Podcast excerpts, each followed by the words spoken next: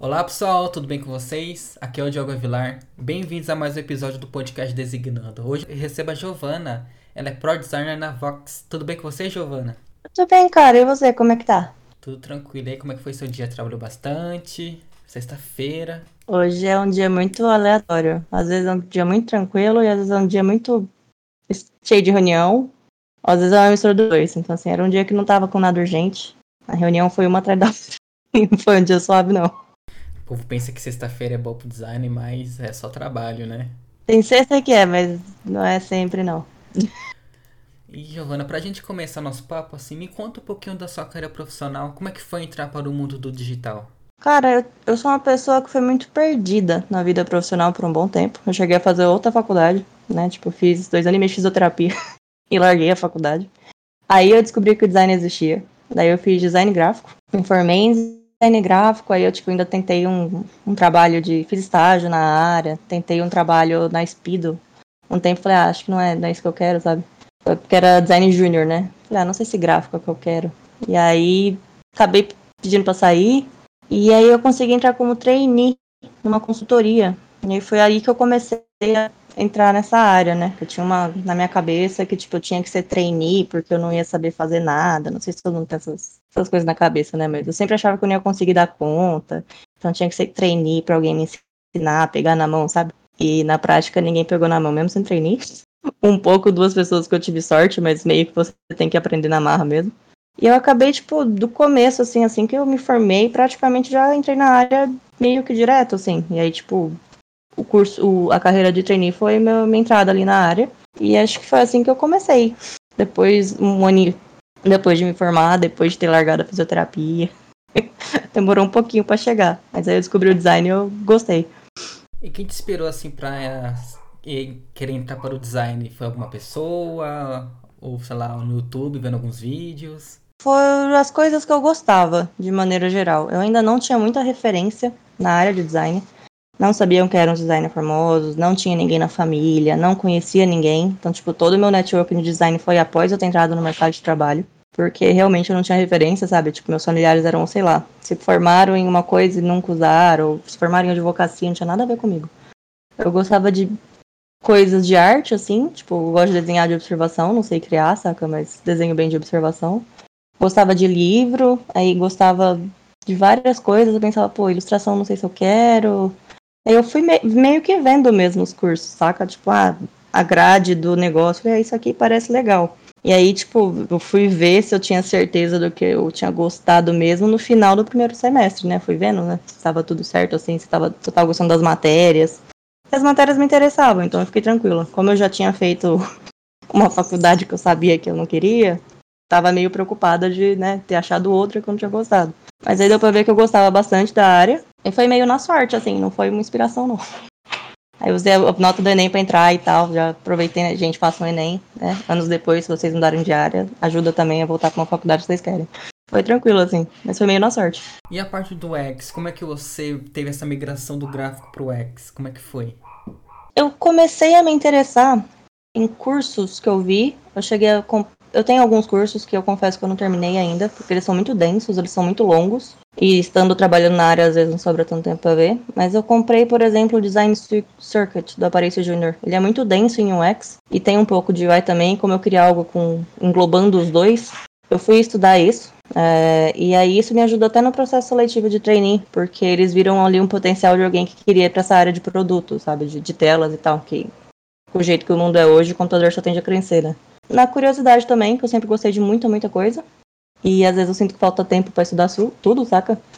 Mas aí eu fui fazendo esse curso, esse curso me ajudou no processo, e aí depois foi tudo no trabalho. Fui aprendendo conforme eu estudando coisas ao mesmo tempo que eu precisava.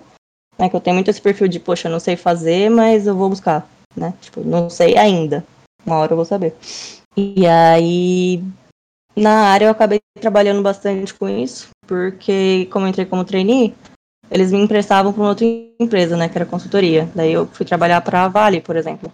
Aí eu tive sorte de ter duas pessoas muito legais lá, que essas pessoas me abraçaram assim, me ensinaram, ó, oh, o UX é assim, aí eu ia estudando esse curso e pegando a dica dessas pessoas. Então, networking na área é muito importante, assim, para fazer você evoluir, porque as pessoas te dão as dicas de onde ir também, né? E como é que foi seus primeiros dias de UX? Foi sentir alguma dificuldade ou você foi mandando bem? Conta aí pra gente. Todas do mundo, né?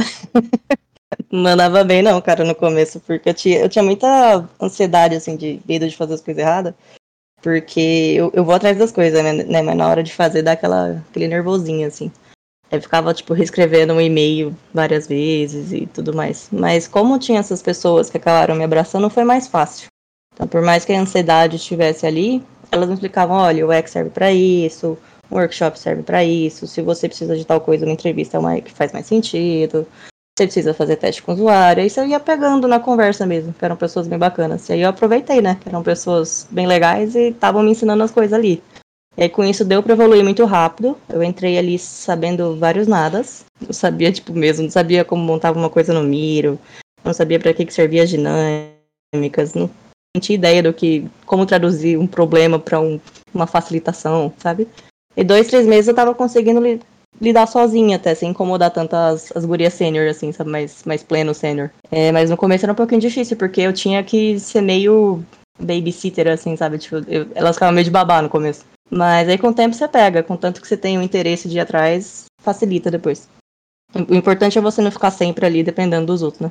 E você gosta mais da parte de UI, de UX? Como é que é? Você já vindo do gráfico, assim, pegou as manhas já de UI? Ou a parte de pesquisa você tá gostando mais agora? É, sendo product é difícil porque você é um generalista, né? Você tem que fazer meio que tudo.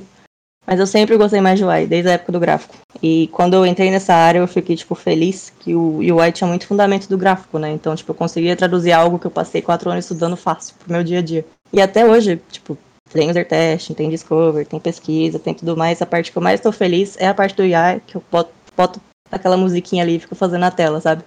Porque os outros, às vezes, tem dias que eu não tô muito na da interação social.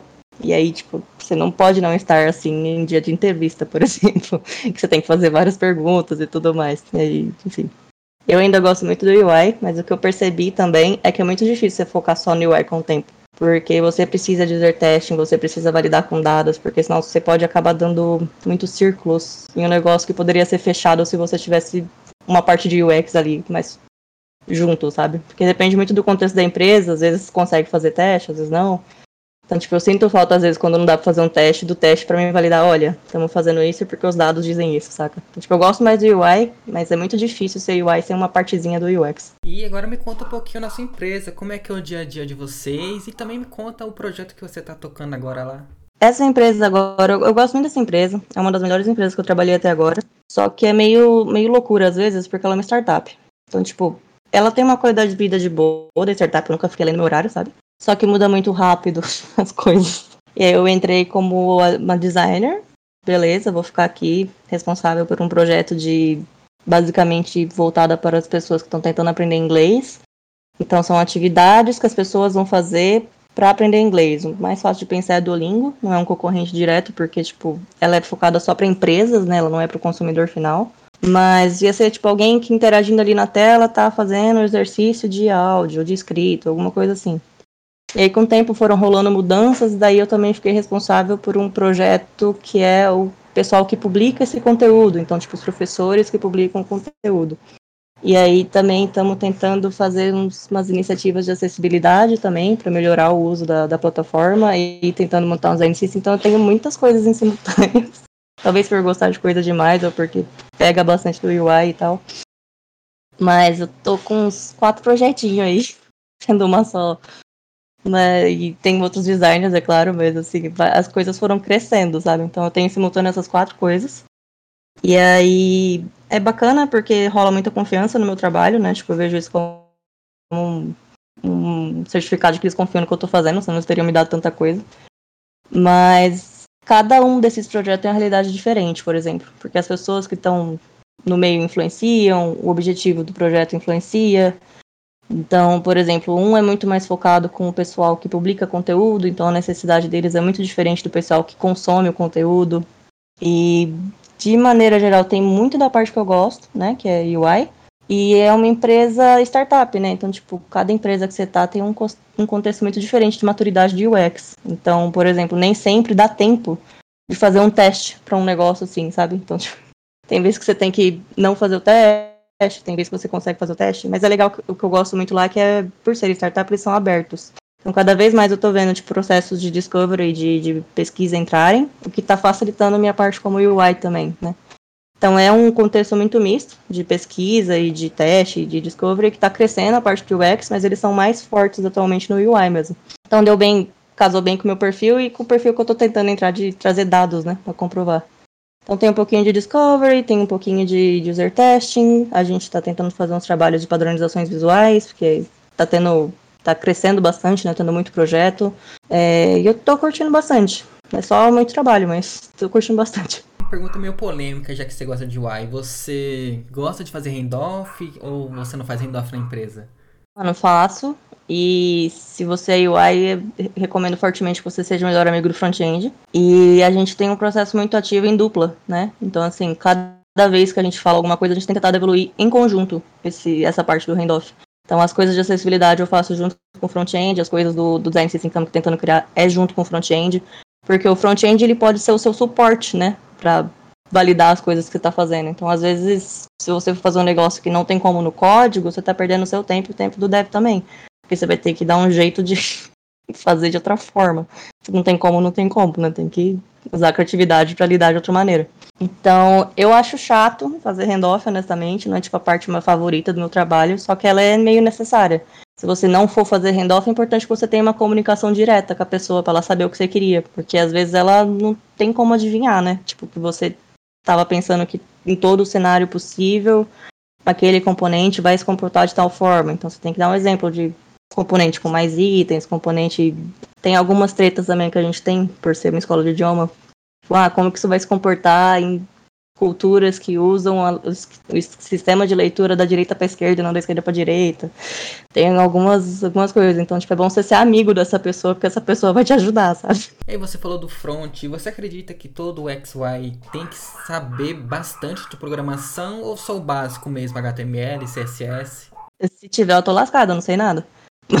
Ajuda a facilitação, né? De de conversar. Então, tipo, às vezes eu tô tentando conversar com o front, eu empaco no entendimento de alguma dessas coisas. Eu cheguei a fazer um curso de web design uma vez na louca, assim, porque assim. E isso me facilita às vezes de entender quando ele está colocando que var é uma variável, sabe, umas coisas assim. Eu precisava entender um pouco mais para facilitar essa troca de informações. Necessário mesmo, eu não vejo não. A pessoa consegue falar com você, sabe, de alguma forma, mesmo que ela tenha que desenhar um pouquinho. Sua empresa é uma é, de inglês, né? Curso de inglês, essas coisas, né? E você manja de inglês ou é o básico? Você acredita que todo ex também tem que ter o um inglês para futuras empresas ou até trabalhar fora? Eu acho que tudo depende muito do seu objetivo. Eu tenho um inglês bastante avançado. Eu não teria meu emprego se eu não soubesse falar inglês. Eu estou começando a aprender espanhol também. Eu recomendo fortemente que você aprenda uma segunda língua, porque você amplia seu mercado, né? Especialmente sendo, por exemplo, júnior. Então, tipo, você tem só o mercado brasileiro para entrar. Ainda mais que tem muita empresa remota agora, né? Então, tipo, meu trabalho é 100% remoto. É, eu tenho colegas em Madrid, eu tenho colegas em Nova York, eu tenho colegas em Brasília. Tem muito brasileiro na Vox, inclusive. Tenho colegas no Chile, só que todo mundo trabalha de casa. E o idioma em comum da empresa é inglês. Então, todas as comunicações oficiais são em inglês, todos os e-mails são em inglês, todas as reuniões são em inglês. Se só tiver brasileiro na chamada, a gente fala português, sabe? É, mas aí, tipo, se alguém entrou e essa pessoa não fala português, automaticamente é inglês. Então, eu não teria meu emprego se eu não falasse inglês. E você amplia o tanto de mercado que você pode tentar entrar. Então, eu acho que isso é uma vantagem competitiva. É obrigatório? Não é, né? Tipo, não precisa. Mas facilita a entrada, eu acho, em alguns mercados. para trabalhar para fora, por exemplo, ter uma experiência internacional, se é, se é o objetivo da pessoa, sabe? E agora vamos falar de estudos. É, você acredita, Giovana, que ter uma faculdade na área de design faz diferença nas, na hora do processo seletivo ou a pessoa tendo só um curso de especialização já basta? Fazer diferença depende. Tipo, é necessário? Não, não é. Mas fazer diferença faz um pouquinho se a pessoa re... entende a ideia do processo, né? Por exemplo, eu fim do gráfico. Muita coisa que eu tenho do gráfico eu traduzi para produto. Eles renomearam muita coisa, mas muita coisa você consegue reutilizar. Então, tipo, no fundo, no fundo, todo design é um processo. Então, você tendo aquela mentalidade de processo, você entende muito melhor como tá acontecendo as coisas, sabe? Então isso pode te dar uma vantagem, né? Que seja aquele, só aqueles quatro aninhos que você ficou ali, que, né? Pra entender como ir do começo ao fim. Mas não quer dizer que você precisa dessa faculdade também. A gente nem é regulamentado, né? Não é obrigatório por lei a gente ter um certificado, se não me engano.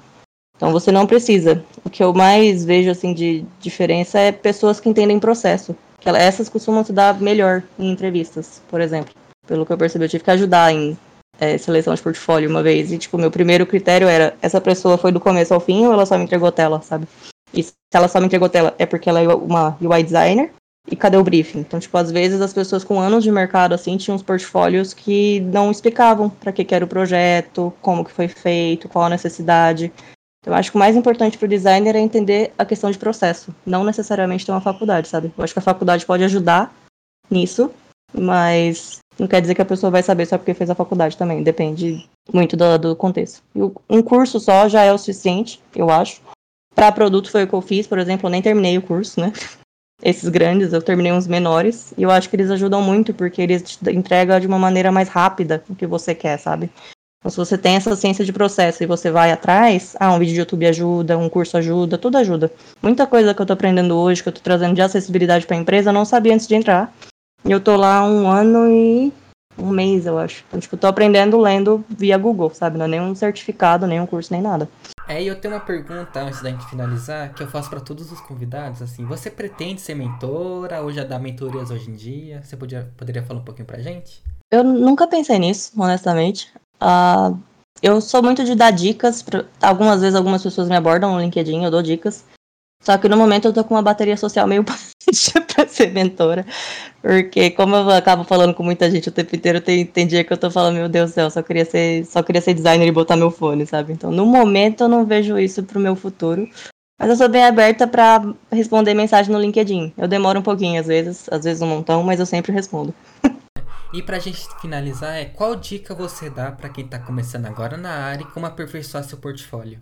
que principalmente entender qual é o seu objetivo. Ele não precisa ser definitivo. Não é porque você quer ser um UX ou UI agora precisa ser para sempre. Então, quando alguém te perguntar qual é o seu objetivo, você pode falar que é UI e no futuro mudar de ideia. Eu acho que é estruturar o portfólio dessa maneira. Eu vejo muito portfólio que não tem essa questão do processo. Então, falar ah, para que, que esse projeto foi criado, qual foi a metodologia aplicada. Falar, ah, mas Giovanni, esse é um projeto fictício. Não tem problema cria o seu, sabe? Vai ser, não tem como fazer pesquisa com o usuário, você está fazendo um projeto fantasia. Vai na loja, vê os feedbacks do, dos usuários, qual é a reclamação mais incomum, documenta isso no processo. Tem uma interface propondo isso, fala que se no mundo ideal você teria validado de tal forma e tal forma, porque a parte teórica você consegue saber, mesmo não tendo a vivência na área. Então, você fala, ah, daqui eu gostaria de validar faz, conversando com o usuário, fazendo esse tipo de teste. E aí vai documentando, sabe? E no final fala, isso aqui é entrega, isso aqui atenderia o objetivo por isso, isso, isso, isso. Então eu sinto que falta às vezes uma descrição nos portfólios. Eu acho que isso poderia dar uma vantagem aí para quem está tentando entrar na área. Que mesmo que essa pessoa não tenha vivência, ela consegue entender como é que é o todo, sabe? Então ela consegue entregar sendo UX ou UI. E aí puxa a sardinha pro lado que você gosta mais. Se é UX, foca mais na parte do UX, aí, uai, bota mais tela, mas explica direitinho o processo inteiro, sabe? Que isso pode te ajudar a conseguir uma vaga no começo. E essa foi a Giovana, senhoras e senhores. Assim, primeiramente agradecer a sua participação. Assim, muito bom ouvir um pouquinho da sua carreira profissional, da sua trajetória. E obrigado pelas dicas que você deu pro pessoal júnior e também para mim, né? Porque é, é um aprendizado, né? E sim, parabéns e muito sucesso na sua carreira. Muito obrigada pelo convite. É um prazer falar aqui e Boa sexta a todos. Boa sorte a todos também. Sextou e eu vou deixar o LinkedIn da Giovana na descrição lá. Pegue dicas, mentorias. Quem sabe não pode sair uma mentora daqui, né?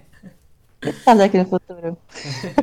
Sim, obrigado pelo papo e o pessoal vai adorar te ouvir e certeza vão pegar dicas com você. E esse foi o episódio de hoje, pessoal. Espero que vocês tenham gostado. E até o próximo, hein? Valeu!